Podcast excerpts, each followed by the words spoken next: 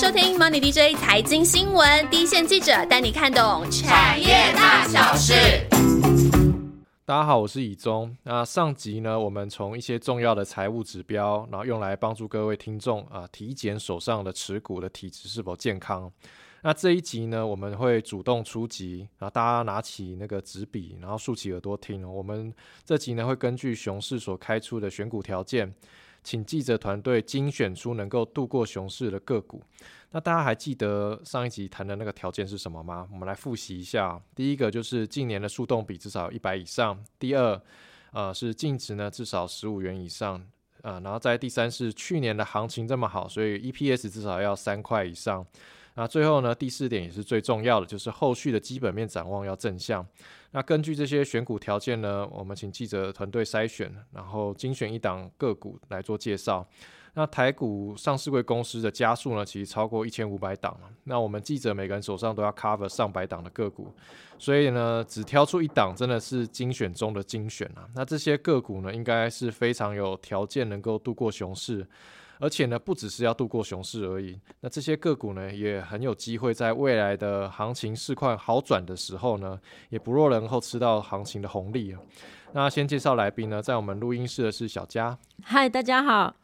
好，我们根据记者所选出来的个股，可以大致上分为几个类别啊。那分别是半导体、车用、工业应用、网通、伺服器相关。还有就是疫情期间医疗资源受到排挤，机器比较低的医疗器材。那最后呢，就是船产这几个大类别。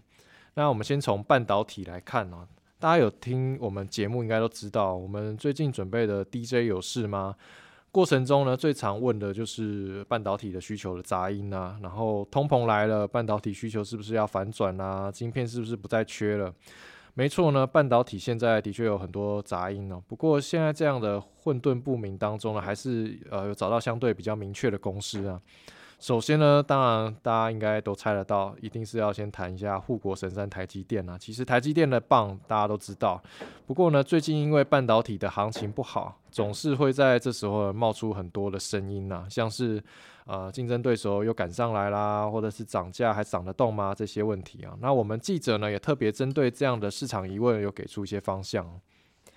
台积电呢，它目前在这个七纳米以下的先进制程呢，是几乎还是处于寡占的地位了。它市占率应该是有八到九成。那它即将在下半年进入量产的这个三纳米呢，因为它主要的对手是三星，它的良率还是卡关嘛，就没有办法稳定来供应。所以呢，一般是预期说台积电应该还是可以持续在先进制程保持领先的地位。那除了说先进制程的优势以外啊，台积电它也有回头去巩固那些比较成熟的热门制程嘛。因为对他来说呢，投资成熟制程，其实他也是还蛮有优势的。那虽然说最近晶圆代工的产能好像有比较松的迹象了，不过呢，因为今年呢，今年初好像它才刚刚全面涨价，然后接下来呢，台积电也好，已经跟客户讲好了，说明年要再涨一点，所以呢，预估今年至呃，就是说至少今年、明年的价格呢，可能都还是会在高档。那整个来看呢，台积电它自己是预期未来几年的营收的这个年复合成长率应该都还是有两位数的幅度，所以目前。看起来它的展展望倒还多是正向的。哦，那其实半导体呢，除了台积电哦，接下来要介绍呢，是之前呢，我们 Podcast 呃有一集是在讲晶片设计的那一集哦，那有提到那个股票代号三零三五的智源。那这家呢是 ASIC 的设计服务商啊，还有就是细制材 IP 的厂商，那也是联家军的一员呐。那如果听众还记得呢，这个产业迷人的地方呢，就是会啊，他们除了会收取一次性的那个 NRE 费用之外呢，另外一部分就是设计到了客户那边量产之后啊，还会依照客户量产的颗数再收取量产的费用。所以呢，只要客户持续的生产，然后就会有稳定的 cash cow。那智源呢是聚焦四十纳米以下制程啊，以及啊生命周期比较长的立基型的产品，因此与客户之间的粘着度是比较高的。那客户呢会比较愿意给比较长的订单。那目前的订单能见度已经看到明年的上半年，而且刻字化的晶片，也就是 ASIC，是不能够取消订单的。那也因为产业属性的关系，他们是不用背库存，所以对未来营运的把握度其实比较高的。那另一档半导体相关的是材，我选的是材料代理商，呃，三零一零的华丽。那华丽呢是日本 JSR 光主义的代理商，那目前呢也是晶圆代工龙头光主义的主要供应商之一啦。那因为半导体的先进制程持续的演进嘛，那相关的材料需求呢长期就是趋势向上。另外呢，除了半导体的业务之外，这家公司最大的特色是在于他们布局的产业非常的多元分散他们有代理那个工程的塑胶业务，那他们应用呢，除了在 PC 手机之外呢，也切入了游戏机、充电桩、五 G 基地台这些领域，充分降低单一产业比重过高所带来的风险。那公司从二零零二年上市以来呢，EPS 最差最差也至少都有三元以上的实力，而且呢，从来都没有亏过钱。那去年的 EPS 呢，突破十二元，是创历史新高。那随着半导体先进制程的需求持续的增温嘛，那再加上产品的应用层面也持续的扩大，所以今年呢，预期营收还有获利表现都有机会在成长。那接下来呢，啊，今年大家应该会常听到车用啊、工控的需呃族群的需求啊，还有他们的能见度呢，呃，相对都是比较好的。那我们也从族这个车用工控的族群当中呢，挑出可以安心报股的标的哦。因为在那个行景景气不好的时候呢，像车用工控这种产业就相对就比较稳定嘛。那车用的部分呢，像是股号一三三八的这个广华 KY，因为它有这个完整的这个汽车内饰件的制成，所以呢，大家是预期它有机会在这个全球车市和中国大陆车市需求加温的过程中来受惠。那目前它的营收呢，也确实有八成呢，就是来自中国大陆的市场。那另外有两成呢，是外销到美洲一些地区。那有一些像是日产啊、马自达、克莱斯勒这些汽车大厂都是他的客户哦。那广华他去年的 EPS 呢是有来到四块钱以上，那今年估计应该是还有机会再成长的。那他最近每年的配息大概都有两块多到三块多，所以他算是配息也稳定的公司。那还有就是像是股号三零零三的这个连接器厂建核心，那这家公司呢，最近大家都已经常常听到，因为它最近几年在这个车用啊和绿能的连接器这个部分呢，都有一些成果出来。那特别像是大电流的连接器，在这个储能设备啊、节能装置的这个使用量都一直都有在增加。然后还有就是它的这个车用的这个充电枪，它产能也是一直都在提升。那它预期这个车用产品的营收比重呢，在接下几接下来几年。应该就是会逐步的来拉高这样，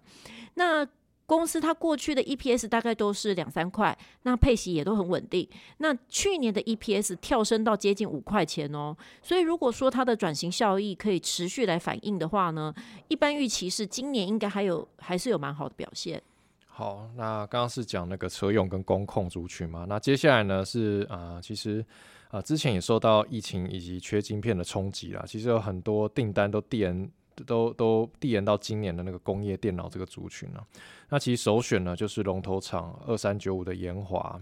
那这家公司呢成立四十多年以来，其实没有任何一年是亏钱的。那去年呢公司啊其实面临很严重的零组件缺料了，还有就是运费高涨的问题啊。但是他们的 EPS 还是突破了十块钱，创历史新高。那今年来看呢，虽然通膨的压力持续的在增强，但是目前客户并没有砍单哦，在手订单呢还是在历史新高的水位，能见度呢已经看到了明年。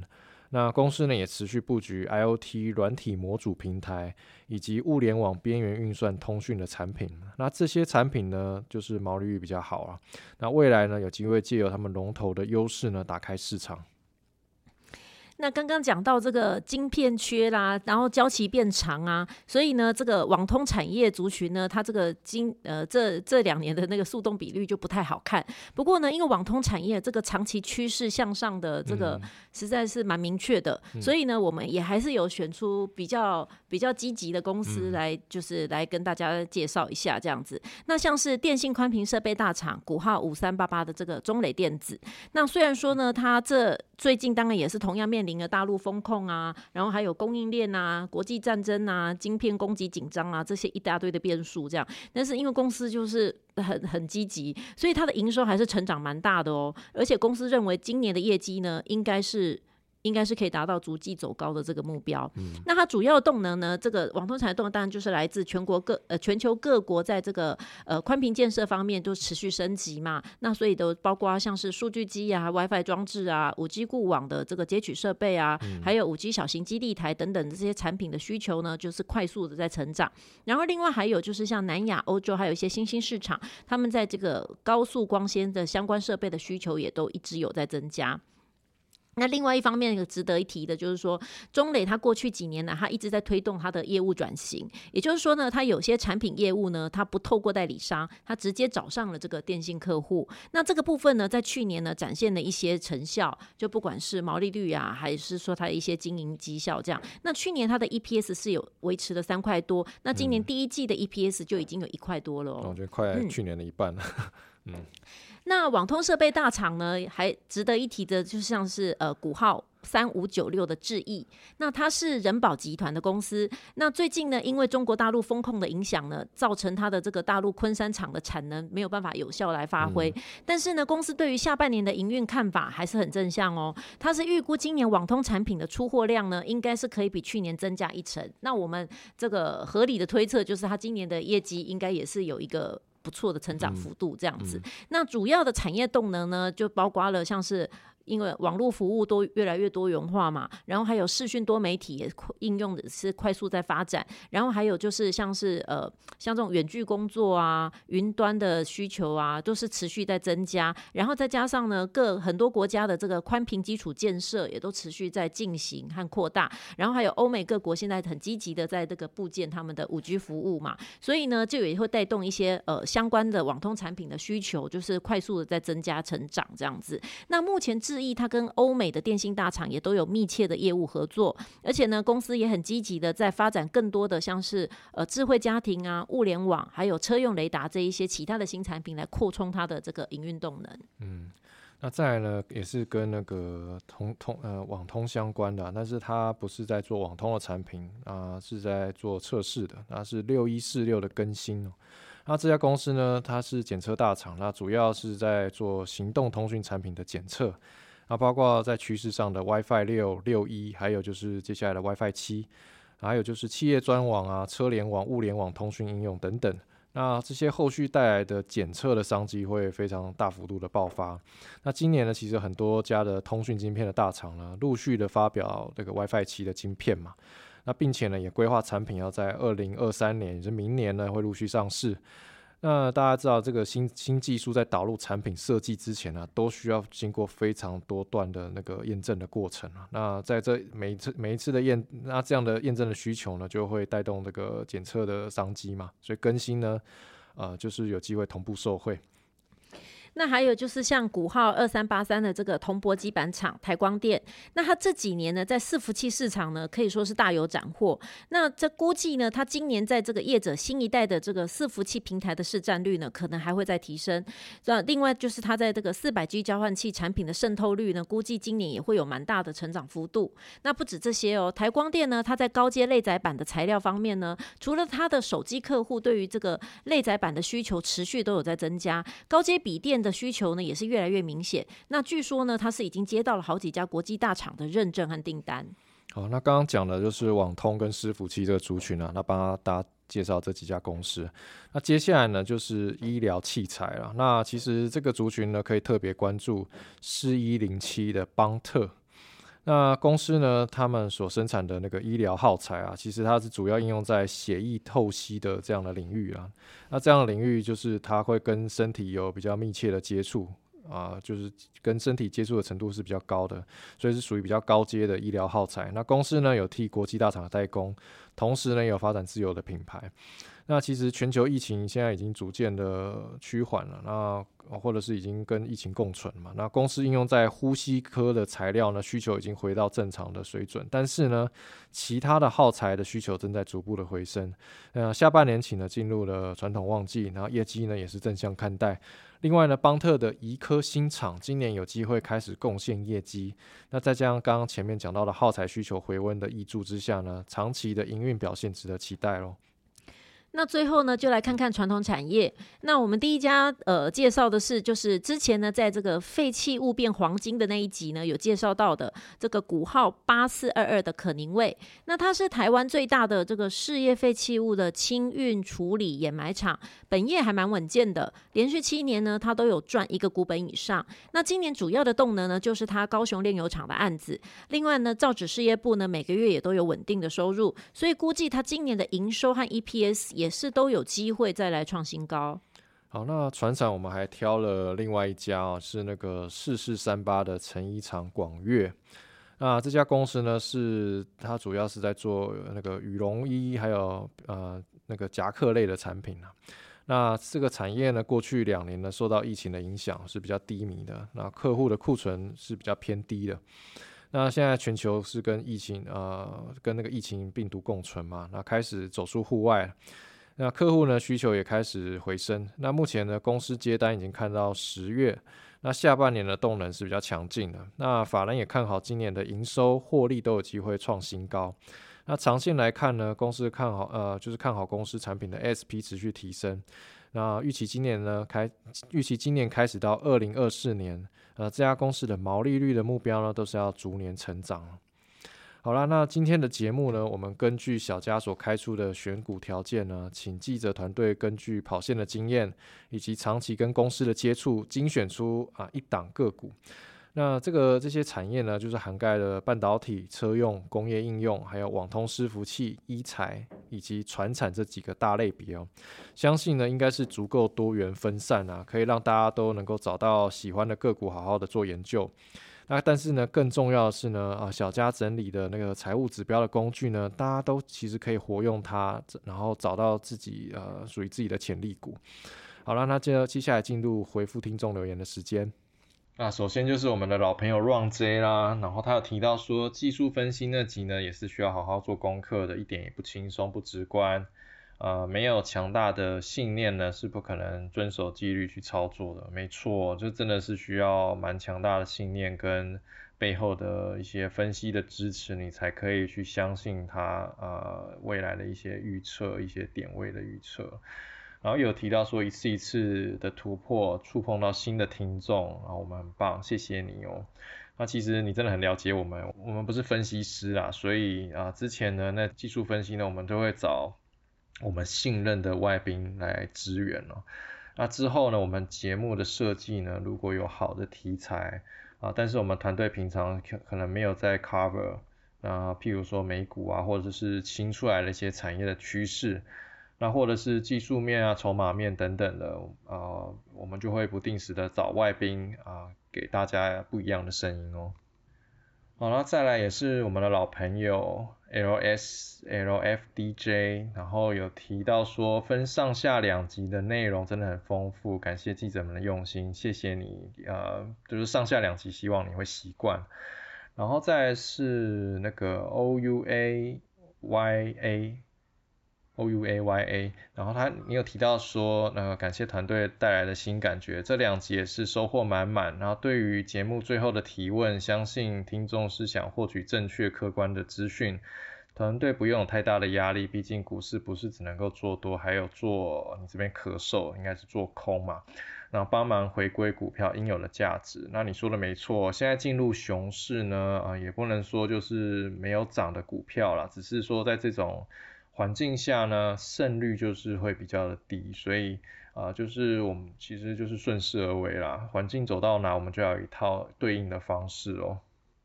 好，那再来是那个 D E A N 六零零六一，然后这位听众呢有提到说，请问哪天可以再请李总来，呃，应该是来上课。呃，以技术分析总经来说，李总的实力也不遑多让啊。